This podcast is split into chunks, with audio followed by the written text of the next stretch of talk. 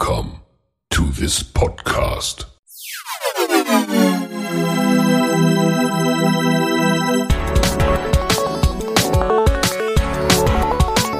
Water Polo Expert Talk. Get the insights.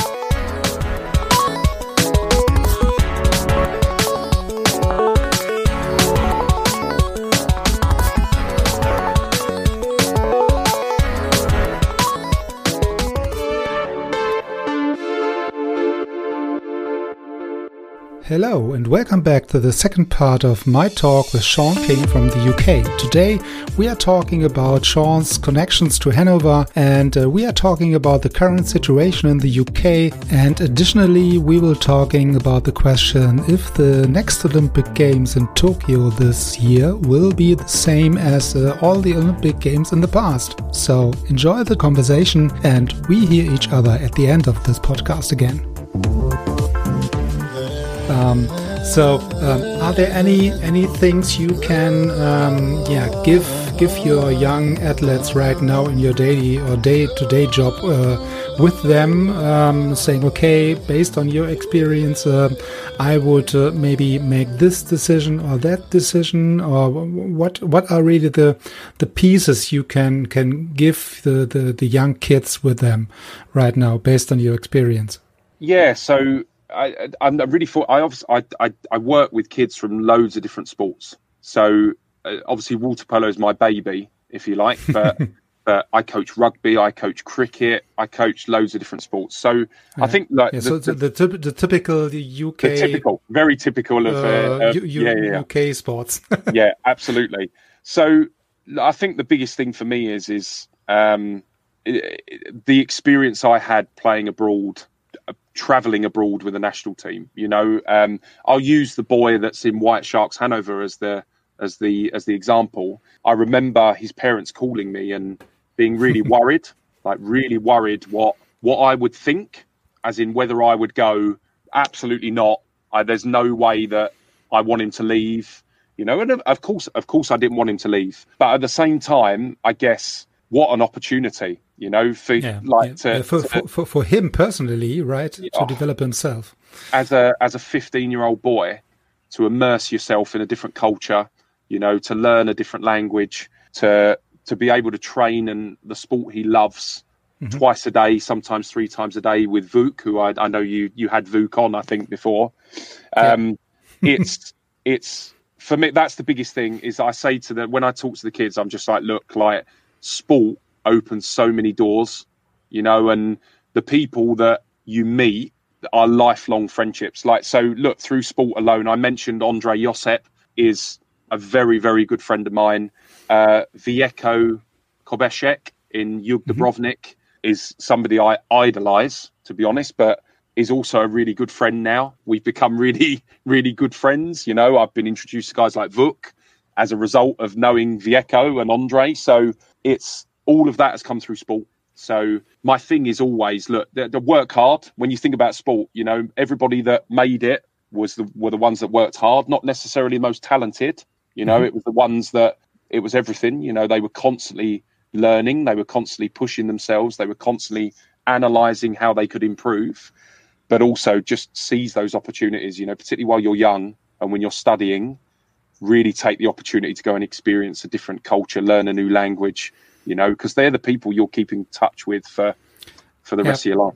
Yeah, so. yes, I, I think uh, most of the people are talking into the in the podcast saying, okay, when when I have the opportunity to play for the national team or also for a top team in Europe, um, I really create uh, my own network during the, the active career, uh, which is very helpful after the active career. Yeah, as yeah. you mentioned, yeah, that you yeah, go in touch with people, you can benefit from your your networking, uh, um, try to to get something across. So it, it's really then the be beneficial situation. Yeah, that you create your your own network during your active career. Yeah, yeah. So and uh, both of you or both parties or both sides really, yeah, have the have the benefit from these kind of connections from me, as in, and and I know we're talking specifically with him. The way he's welcomed uh, Pierre has just been amazing, you know, and that's my biggest fear, you know, was was how mm-hmm. he loves the sport. I want him to come back loving the sport, you know, and there's absolutely no doubt that the way that he's been treated by Vuk and by White Sharks, he's going to come back and and, yeah. and want it want it even more. You know, so I have nothing but just just great feeling, you know, for Vuk and and what he's done. You know, and hopefully he might well he might take some of mine in the future again. He might he might want he might want someone else. So uh, we shall see. We shall see. Yeah. I mean, what's what's great as well is I, I think that I think it's I think they are going ahead now. I, our our junior national team are coming across. So so Vuk has has organised basically that our our under so our under 19s, our 2003 generation will be coming across. I think in October. Obviously, if everything if everything yeah. continues to head in a good direction, then. But um, yeah, so uh, as you touched on, this is the links. You know that that, that it's it started with a student from my school. You know, to then to then our junior national team coming to coming to train with Vuk and, and the and the White Sharks. So um, it's great. It's a great thing in the sport. Yeah, so you, you mentioned the the the actual uh, let's say not so funny and not so good uh, situation about uh, Corona. What what is the situation in the UK at the moment for you in terms of training, in terms of uh, playing water polo? Is there anything possible at the moment? Because in Germany, it's at least uh, for for the most of the kids and the most of the clubs uh, not really at least able to to train. So only the top think- teams and national teams is able to train at the moment. Yeah, I think it's um, so. So currently, uh, anybody under the age of eighteen is able to train. Um, mm. There are restrictions on what they can do, you know, and as with any, uh, the frustration is, is as with anything, the restrictions are in some cases quite grey. So you, they can be interpreted differently, you know, rather mm-hmm. than it being you can do this, you can't do that. There's a little bit of of sort of maybe, maybe you, maybe you can this and maybe yes, you yeah. can't this. uh, the biggest problem for us, Andreas, and and it was a problem before before coronavirus. You know, so many of our swimming pools will shut, will not reopen, will have repairs from never having been switched off. As mm-hmm. as daft as it sounds, you know, like a lot of these plant rooms have never ever switched off. So to shut them down completely for months, all of a sudden they've got thousands of pounds worth of, of repairs, which that money that's got to come from somewhere, you know. And if they aren't generating income, it's the, the, yeah. my biggest fear is it's we've been really lucky. My school's been really lucky, and schools have been slightly different to clubs because if you have your own pool, you can you have been able to when schools have mm-hmm. been in school, you've been able to swim, and we've been really lucky. We've been able to play water polo at my school throughout when we've been in school. Um, but the disparity on what people have been able to do regionally is vast. You know, there yeah. there'll be regions where the swimming pool's still not open. You know, and they will have been able to for a couple of weeks now, but they still cannot host. And then some leisure centres have a differing opinion on water polo and its and its possible transmission. In that somebody swimming and only ever using a float or a pull buoy or flippers is is less likely to transmit any yeah. potential COVID. You know, so it's it's messy, but we are in a better. We're it's looking brighter. You know, more and more clubs are returning mm. and and able to sw- both swim and play polo. Yeah, so which is uh, yeah, let's say a, a good situation, um, but at the moment in Germany, it's not really possible to train because. Um, as you mentioned, also in Germany, most of the pools are closed. Yeah, so uh, when you have a private pool, you are maybe allowed to to do it with the restrictions, uh, saying, okay, you can train with a group of people from four people or ten people, or I don't know. So uh, big best clubs like Waspo, Spandau, and so on. So they are, have really the the opportunity to train and to to play the games uh, in the Bundesliga, but uh, everything under this, it's uh, really yeah. So we hopefully there are not really um, yeah a big number of kids saying okay, I, I don't want to play water polo at this, at the end of this time or period. Mm. Uh, this is the biggest fear we have here in the moment. So that there are not really, really big number of kids saying, "Okay, I quit uh, the game and uh, let's see what what will happen uh, somewhere else." So um, this is really the biggest fear. I think I think it'd be interesting. I mean, look, certainly from our point of view, um, the desire to play has been great.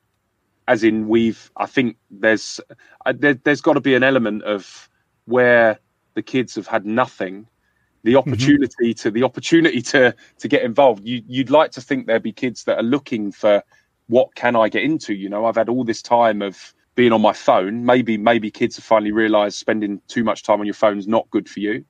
Um, that that we we may pick up some kids, but certainly again, only talking from my perspective, our numbers have been really encouraging. You know, and the fact we've been able to to do water polo within the restrictions we've been getting really good numbers, you know, which which really hopefully bodes well. And I, I hope it's the same. You know, I hope that when things are lifted, there will be this. I'm certainly as a parent, I'd be pushing my kids into every possible club and opportunity, you know, for for a yeah. rest, for a rest. Yeah. So, um, parents, please do, please send your kids to water polo because yeah. because they will love it. They will love it. It's a it's a great sport. Absolutely. Yeah. So uh, I think it's really, yeah. So as a parent, I do exactly the same. So I'm really happy that uh, my son is able to, to train and, uh, but uh, anyway, so it's not really the easiest situation when you're uh, every day only able to train when there's no really competition. So then you yeah. have no real games against others. So, and maybe also the difference in the level of training, then it's maybe a, totally different one uh, because you are able to train for the last couple of months, uh, throughout the year, and the other guys are really able to train for the last uh, four or six weeks. Yeah. So, yeah. yeah, it's it's not the easiest situation at the moment. No, not at all not the easiest situation. I, I think uh, it's also the, the, the host of the next Olympic Games. so um, at least they, they will happen. So what do you think about these kind of games without any audience, uh, without any fans?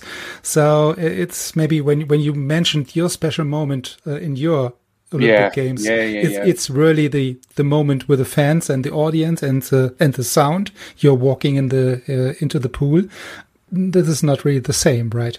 No, no. I think it it, it definitely isn't. It definitely isn't. But uh, look, there's a there's a gold medal off, on offer, you know, and mm-hmm. I think that um, it's the same. So there's nothing the notice it's on the, the medal at the end. Uh, you won and, this medal without yeah. audiences, and nobody nobody will celebrate any less. You know, if they win that gold yeah. medal, and and nobody will ever ever disregard that gold medal because there weren't fans, you know. So mm-hmm. I think it's I, I I I often wonder, and I don't want to I don't want to be disrespectful at all, but look like for for for, for, for South Africa that obviously it's I think it's amazing that they're going, you know, to have that that's that spot that representative going is is is only good for our sport, you know, to have we want more countries playing. We want our sport played everywhere. You know, every any sport wants that.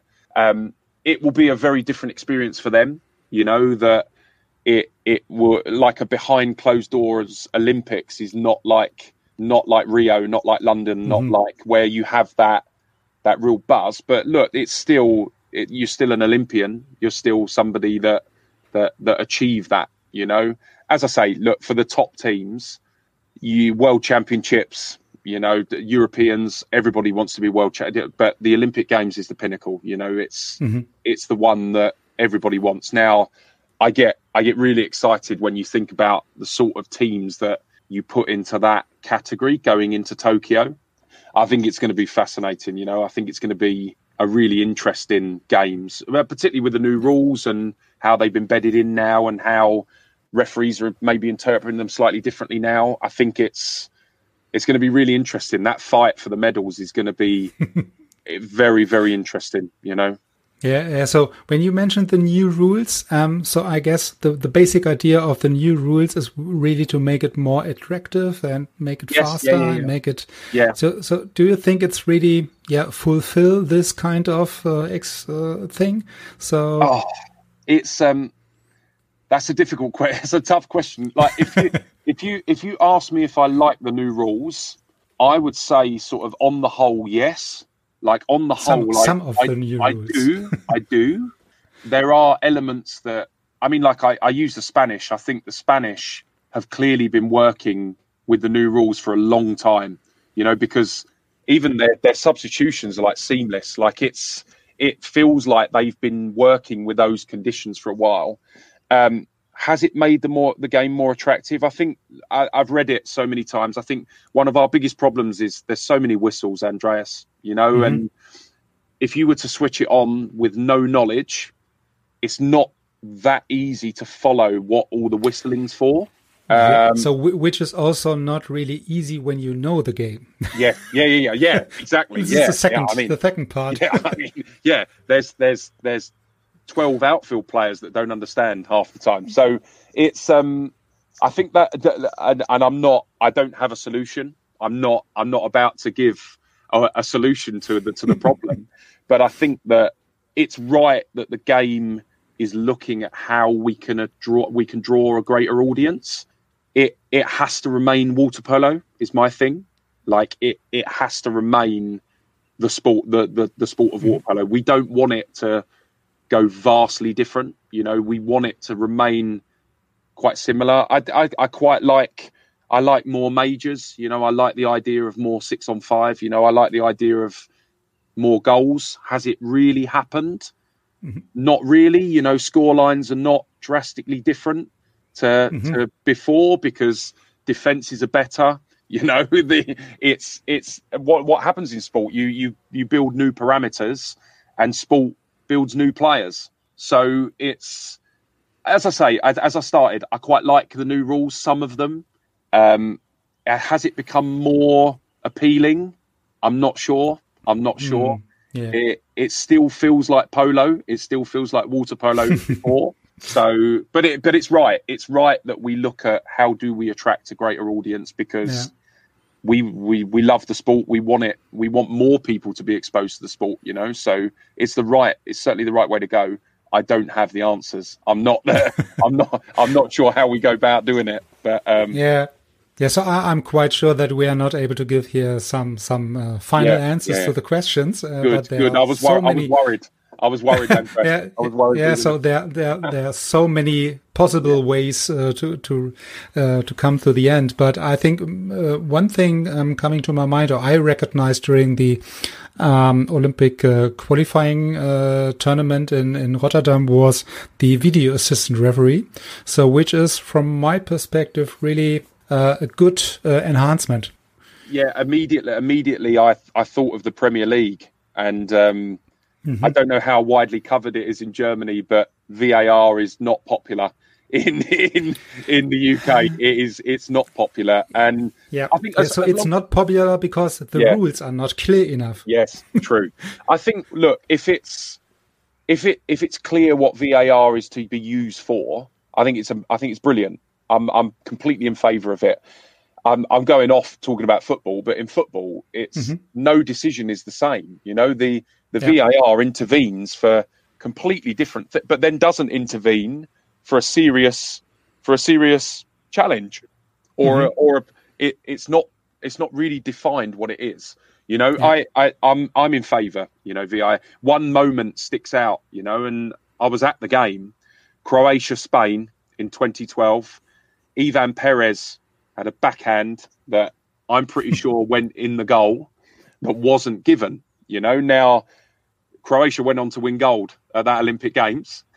so it's it's wrong to look at single moments, but that Yeah. that would have been a situation whereby VAR would have least have given us clarity on on the situation. It would have at least given us uh, that chance to have another look. Yeah, yeah. So I think I also talked to referee Frank Ohme from Germany, who's also um, the referee on the in Rotterdam, and uh, he uh, yeah says, okay, you are not really able to challenge each uh, situation in the game because the VAR it's only uh, able to to say, okay, it's a goal or no goal. Yeah, So Yeah, any other situation where we have, for uh, for example, you mentioned um, um, in the in the in the football or in the Premier League, for example, where you have, uh, I think, more opportunities to to to to go to the to the referee or to the um, video referee and saying, okay, can you uh, please uh, check these kind of situation? Yeah, so I think we we have a quite different situation between the, the two sports. Yeah. Um, but I think in the water polo, uh, as we mentioned before, when you say, okay, you have the, the um, yeah, the, you are sure that that it was a goal, and uh, or you are sure that it was not a goal. So th this makes then at at the end really the big difference between the yeah the two sports, I guess. And as we and as we said a moment ago, look, we want the sport to be more appealing. We don't want we don't want more downtime. So what VAR has done in the in football is made games longer. Mm-hmm. Where yeah, where so we do, 95, we 96 minutes. we don't we don't want that. You know, we don't want a water polo where the players are treading water on screen yeah. for. So I think, look, I think I'm I'm for it. You know, I'm for technology in sport, full stop, and we're probably getting it right at the moment. You know, we're getting it right that that is all it is concerned with is is goal or no goal. Yeah, yeah. So I, think um, to to remember uh, to to say it again, what you mentioned before, it's really then during the next Olympic Games, really a really exciting um, tournament. Yeah, with these kind of uh, teams, uh, Hungary and uh, Serbia and so on. So it's really. Uh, a really thrilling, thrilling tournament. Also, when you have no no audience, but as you mentioned before, it's the same for the athletes going there. Yeah, I think um, what I like is just the the difference in style as well. You know, like the the top nations, the ones we would consider, and there's there's there's nations you can't rule out. You know, you can't. Croatia, Croatia crawled through an Olympic qualifications. You know, in Rotterdam, mm-hmm. but you cannot rule Croatia out of the picture. You know, it's there. That's the exciting thing is how many could could could could reach that could reach that gold medal game but as, as, as I started, I think the the sort of difference in style is uh, I'm a big fan of. I like the way Italy and Spain play. You know, I'm a big fan of particularly the Spanish. You know, I really like the mm-hmm. way that Spain Spain have sort of picked the best parts of of everything. Um, I like the way that Japan play. You know, I think mm-hmm. I keep. Yes, I, I heard keep, this several times. yeah, I keep I keep hearing that that Japan have prepared something, you know, behind closed doors, you know, for maybe the next progression of of what they of their style, this Japanese press. Um, I think that the top nations, for the first time, have benefited from a, a smaller nation in Japan. You know, mm-hmm.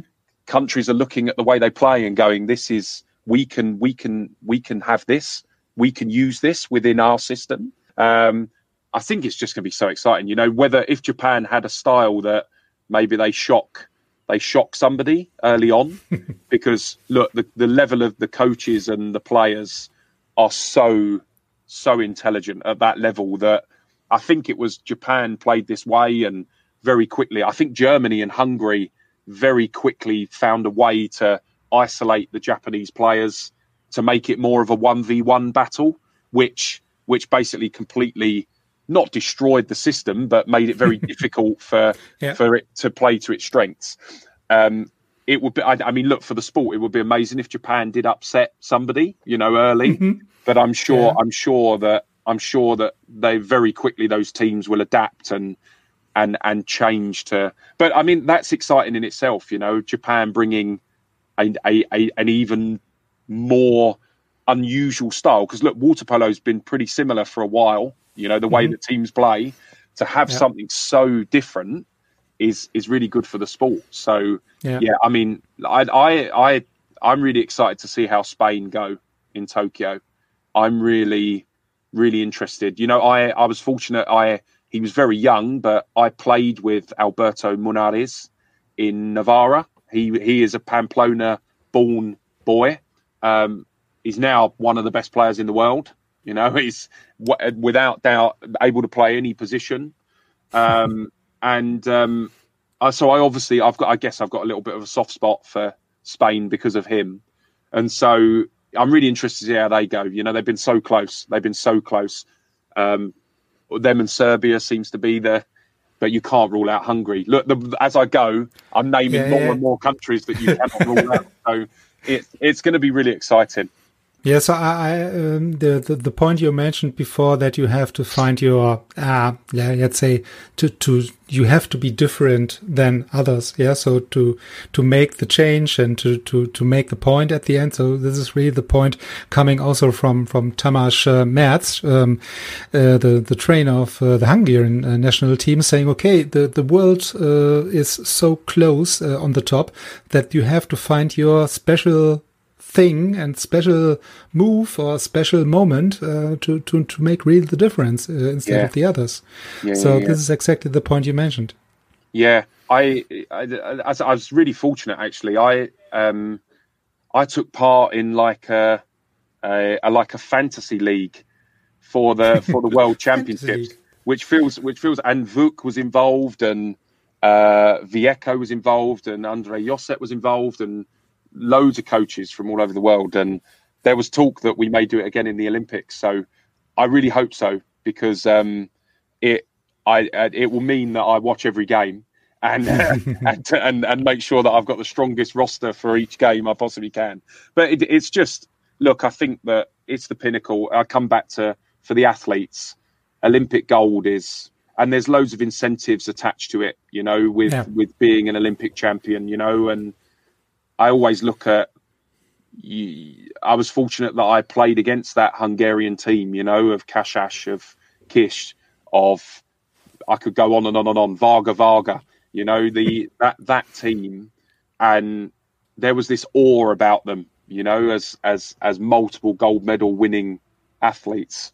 It's the pinnacle, and with that brings high level performance. You know, I think that regardless of the year, on the whole, the top athletes it's been really different. You know, these bubbles, these Champions League bubbles have, mm-hmm. have, made preparations really hard. And I know the German clubs are coming off the back of uh, the bubble to go straight into the Super yeah. Cup, and which is really tough. So it's going to be a lot of adapting, and and training will have been really different. But look, the preparation for the Olympics, you know, you're going to get really really high level games in the latter stages, and and it'd be really really good to see who comes out on top.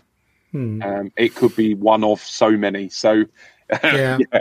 yeah. So ho- hopefully we have really a thrilling tournament or the Olympic tournament then in front of us. So it's every everything is set for for this kind of tournament.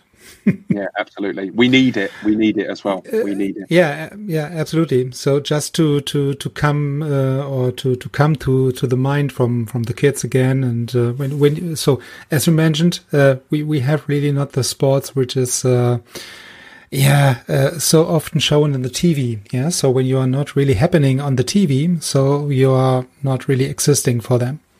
So this is really the the biggest biggest uh, challenge, and uh, I think during the last couple of weeks and months, also during these kind of uh, pandemic, um, Corona pandemic, uh, we have really a situation that more and more come uh, or you are able to to watch more and more uh, online and streaming and so on. So which is which is uh, phenomenal. So which is makes it easier for the kids to see water polo at least.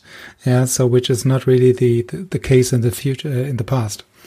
Yeah so. i it's um yeah i think it's that's the biggest thing now you know for particularly now with how people are so literate with software off the back of home learning and it's a mass. I mean, it was a real shame. I think I read the other day that is. It, am I right that the is it LEN or Fina TV is is is ceasing? It's not. It's not happening anymore. Or I could I could be wrong. I could be completely wrong. But uh, to be I honest, think the streaming I service. I don't know if the streaming service service is going to continue. And they're they're they're platforms that I've watched the majority yeah. of those high level games on, you know. So yeah. Um, at least the, the the Fina TV is, uh, I think, the one you have to pay, and the yeah, uh, yeah, TV it's uh, it's a free where you can see the Champions League. And I could be completely, as I say, I could be completely wrong, but I think I read that one was was not going to be mm-hmm. available anymore, and that's obviously not that's not great for the sport. You know, it's um what I like. I, I think look, and I I've spoke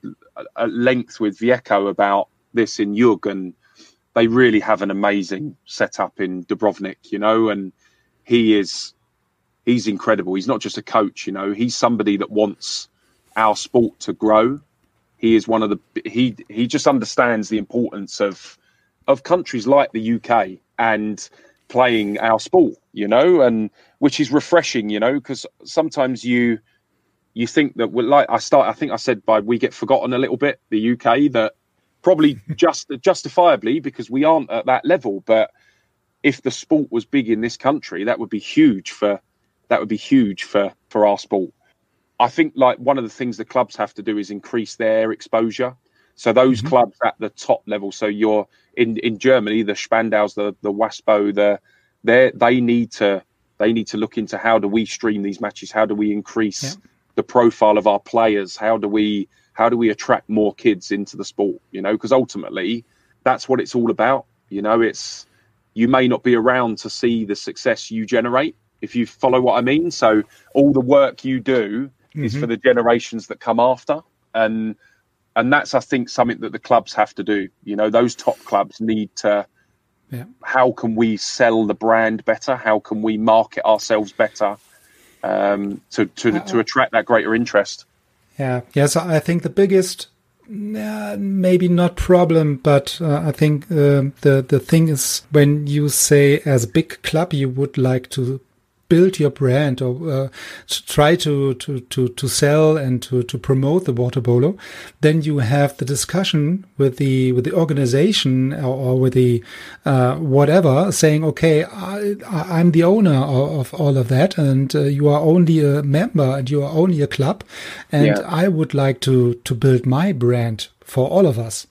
Uh, yeah, then yeah, you have really the yeah the, the, the not so easy situation that you as a top club would like to promote yourself and the and the sport and you are maybe not allowed to do that based on the discussion with the organization.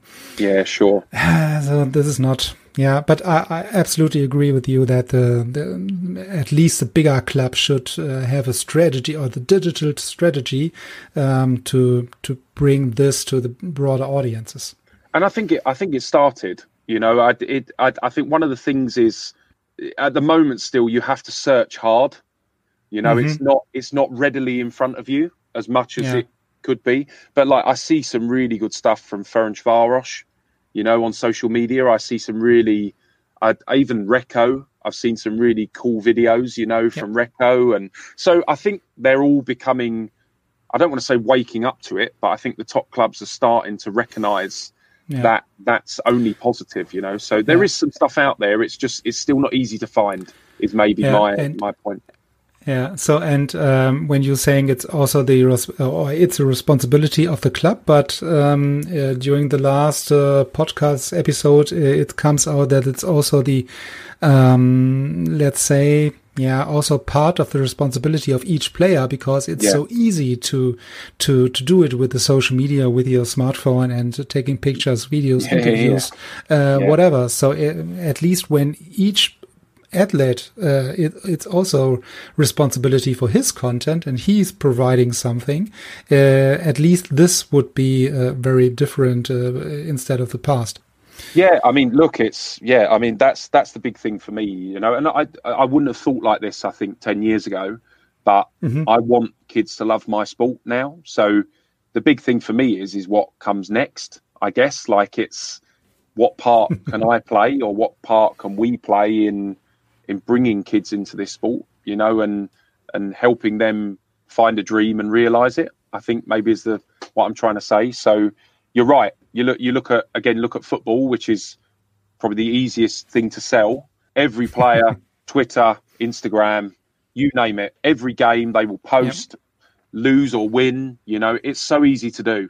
You know, and ninety percent of our life is on phones now, so it's not as though it's an arduous task. It's a really, yeah. it's easy. It's an easy thing yeah. to do. So you're absolutely yeah, so, right at least uh, coming back to the other point I mentioned before, it's it's it's so easy, yeah. So, and you mentioned that you have uh, really ninety percent of your daily business or daily work, and it, it's anyway on a smartphone, tablet, or whatever, yeah. So everybody is really able to do that um, during during the yeah last couple of weeks and months. So they're really trained Absolutely. to it. Absolutely. Um, so, what, what, what comes up for you personally? So, in terms of water polo during the next couple of weeks or months, we're starting to obviously we're starting with my own. I still play a little bit, uh, but as I mentioned before, obviously at the moment senior adults are not able. This is the crazy thing, Andreas. I could I could book to swim in a pool alone, as in as an individual, but I cannot train with my team. Mm-hmm. So over 18, we're not able to have any team activity, but I could book and swim. Um, so at the moment, it's still not back till the towards the end of um, end of May for adults. Obviously, my playing career is coming towards the opposite end of where it was in 2012. so I'm very much my my mindset is very much coaching. Um, I I loved coaching the junior national team. Um, it's it's not only very time consuming with having a young family, but also expensive mm-hmm. because mm-hmm. we are volunteers. Um, I have the desire to return someday. You know, if if I'm fortunate enough to be given the opportunity, I do have the desire to, I think, work with kids again. So the youth sections rather than than the senior national team, more so the the young guys. I think because that's what I I enjoy that development side of it. Um, but yeah, at the moment, I've I've been in a discussion with a club about getting involved in their junior section, which which would be really good. So that that's something that might happen in the in the near future. Um, but yeah, as I say, at the moment, it's just building back up to to what normal looks like.